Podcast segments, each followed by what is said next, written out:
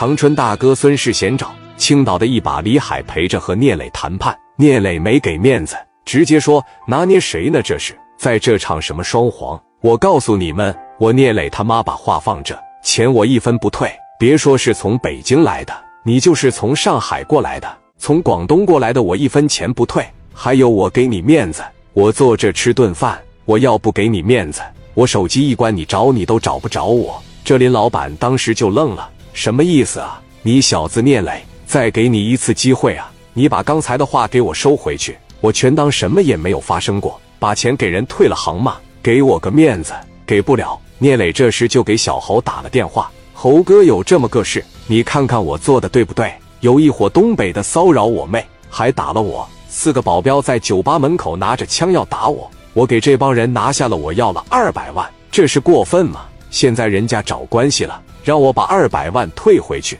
我能给吗？”小侯当时就说：“那他妈当然不行了，但是现在李海让我退啊，你让李海接电话。”小侯在那边张嘴就骂：“你怎么的，李海？你脑子坏了？不知道向着谁了是吧？缺投资商了找我，我给你找。山东有钱的也有的是，不一定非得从北京找，听到没？”李海这时说：“你看这事都是误会。”聂磊在这喝了点酒，我可能是有什么地方没解释明白。小侯说道：“你们都是青岛的，你得护着他点。我给你说多少回了，这胳膊肘怎么总往外拐呢？我告诉你呀。”这个事不行，再掺和了，行吧？你要再掺和，明天我从济南我就上青岛，我就盯你两天，你就啥也别干了。小侯挂断了电话，聂磊夺过手机，好好跟你的投资商在这聊吧。林永金一看，我觉得那咱们也没有聊的必要了吧？这个投资呢，咱们也缓缓。于永庆一看是没摆明白，就说在青岛我是不走了，我要不给他脑袋拧下来当球踢，